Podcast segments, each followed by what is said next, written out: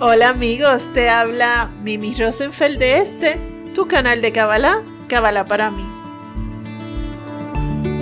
Hoy nuestro podcast nos lleva a Los secretos del Zohar, parte 8. Hola amigos y estudiantes de Kabbalah. La difusión de los secretos del cielo es imprescindible para lograr la paz en el mundo. Sin duda, esta aseveración esconde secretos sublimes. Y podría imaginar el siguiente secreto. Cada vez que se difunden los secretos del Zohar, en realidad lo que se está difundiendo son nombres de Dios. Por tanto, su energía llega no solamente a quien lo escucha, sino también esa energía cae en ese ambiente. Y al entrar esa energía en la persona y en su ambiente, se empieza entonces a disipar con amor todo el miedo. Qué interesante. No te pierdas la oportunidad de ser tú también portador de la energía de Dios y comparte estos secretos que aquí escuchas. Y hoy comenzamos una nueva parasha titulada Toledot, significa generaciones. Recuerda que todos estos secretos los puedes estudiar en el libro la Kabbalah de la Vuelta al Edén, Los Secretos del Zohar, tomo 1 del maestro Albert Goslan, el cual sin duda te recomiendo que leas y en adición escuches las clases, que las encuentras grabadas en YouTube como clases del Zohar. Es un gran maestro, síguelo para que puedas comprender a cabalidad los secretos del Zohar. No hay un dar y compartir más exaltado que el de difundir estos secretos. Así que me llena de alegría poder compartirlos con ustedes y espero ustedes lo compartan hacia adelante. Y como siempre te digo, escúchalos con atención y haz tu propia introspección, ya que todos estos secretos los incorporamos a nuestra vida diaria. Vamos a comenzar el secreto número uno. Los secretos de la Torah fueron los planos de Dios para la obra de la creación. Dios nos dio sus secretos de Kabbalah para que fuéramos creadores como Él. La existencia del mundo depende de los hombres que estudian la Kabbalah. Secreto número 2. Akadosh Baruch dijo: Yo creé la tierra y yo creé al hombre para habitarle. Los hijos de Ismael representan el mundo de abajo y solo ven el sentido literal. Los hijos de Jacob representan el mundo de arriba y penetran el Sot, o sea, los secretos del cielo. Secreto número 3. El pozo al que se arrimó Isaac representa el ángel de la alianza es decir, Dios mismo, que se le reveló y que le bendijo directamente. Secreto número 4. Para que haya armonía en el mundo, es necesario unir la clemencia al rigor. De modo que la clemencia suavice el rigor. La simbología de ello es que Ribka, que es dulzura, se casó con Isaac, que es rigor, y por lo tanto aquí se ejerce la clemencia. Secreto número 5. Akadosh Baruj quiere que los justos acudan a él, pidiendo ayuda, cuando estos están en situación de angustia. Jacob eligió el camino de la fe.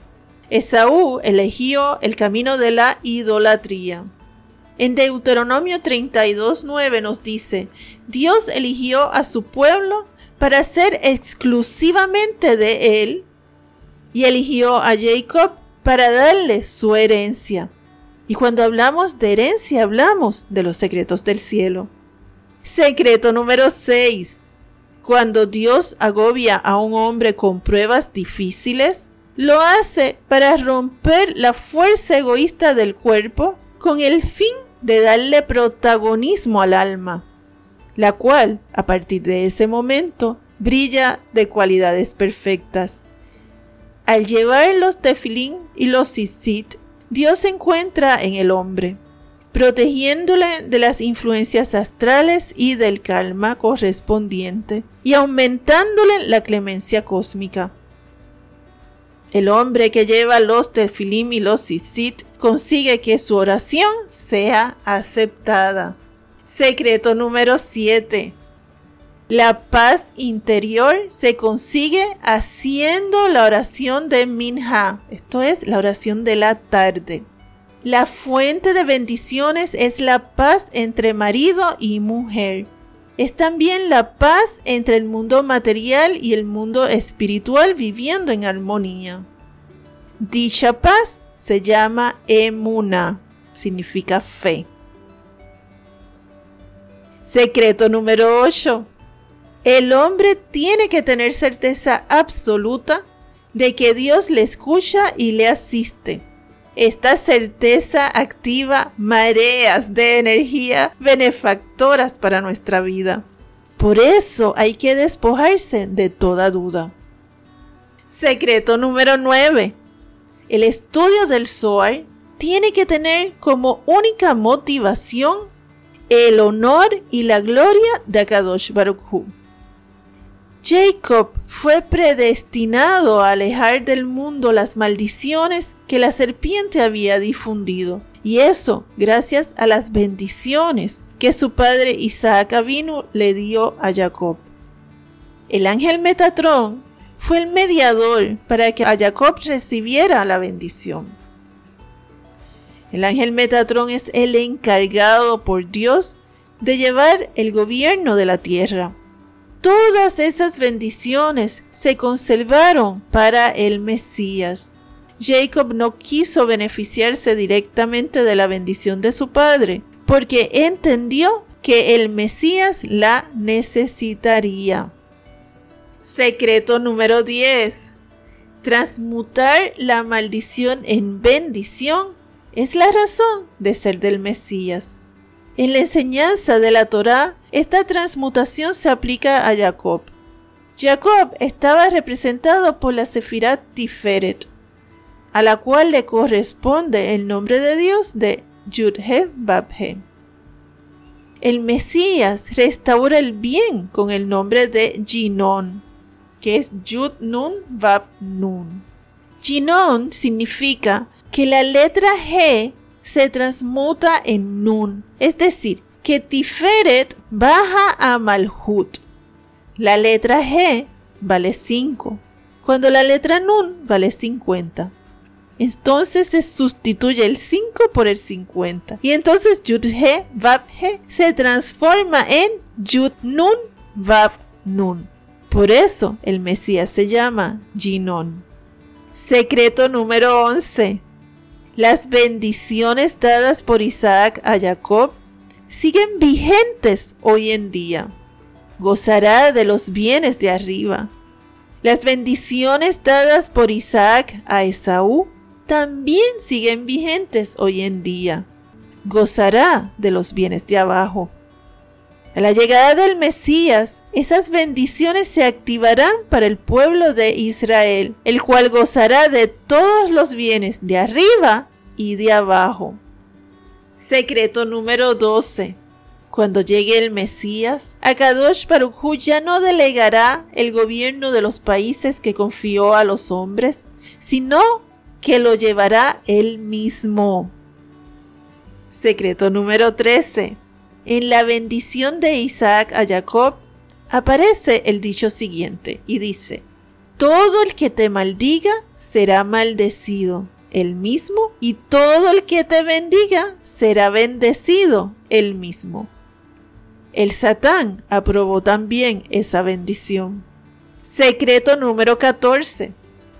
La norma espiritual es que hay que conformarse con los usos y costumbres del lugar en donde uno se instala. De modo que cuando Dios se instala en nosotros por vía de la meditación cabalística basada en nombres de Dios, Akadosh Baruj se conforma a nuestros deseos y cumple con nuestras peticiones. Secreto número 15. Los ángeles dominan a los hombres, pero Si los hombres se comportan como Jacob Avinu, entonces los ángeles se ven obligados a servir a los hombres. El Mesías nos enseñará a comportarnos como Jacob, que se hizo llamar Israel cuando venció al ángel. De modo que nos enseñará cómo hacer para que los ángeles nos sirvan. Secreto número 16. Cada vez que un hombre se une a Dios, se llama Israel, porque se debe de leer Yashar El, que significa directo a Dios. Y por consiguiente, los ángeles se ven forzados a servirle, como fue el caso para Jacob. Cuando Dios aprueba la vía que escoge el hombre en sus leyes, Dios reduce sus enemigos y los vence en premio de su conducta. Isaac bendijo a Esaú diciéndole, vivirás de la espada y servirás a tu hermano Jacob. Secreto número 17. El estudio del Zohar inculca la clemencia en el corazón del que lo estudia. El estudio del Zohar nos hace mejor persona y nos llena de amor que luego deseamos compartir.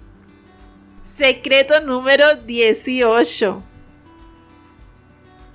A la llegada del Mesías, todos los pueblos solo formarán un pueblo, el pueblo de Akadosh Baruj Dicho pueblo ejercerá poderes en el cielo y en la tierra. Ese nuevo reinado nunca será destruido. Secreto número 19. Dios hizo una promesa. Y es que la posteridad de Jacob ya nunca temerá nada en toda la eternidad. Todos estudiarán el Zohar y la serpiente ya no dominará sobre los hijos de Jacob. Ese estado se llama el advenimiento del árbol de la vida. Secreto número 20. El poder de Jacob y de su posteridad consiste en estudiar la Kabbalah y por otro lado, estudiar y ejercer mitzvot, o sea, leyes de la Torah. El reino de Dios de misericordia permanecerá por siempre y para siempre. Amén y amén. Fin de la Parashat Toledot. Bueno amigos, muchos secretos hemos escuchado hoy y muchos, si te fijas, acerca del Mesías. Recuerda compartir estos secretos con otros y crear un mundo lleno de amor y de paz. A ti que me escuchas, en nombre de Yud te bendigo para que conectes con tu maestro interior.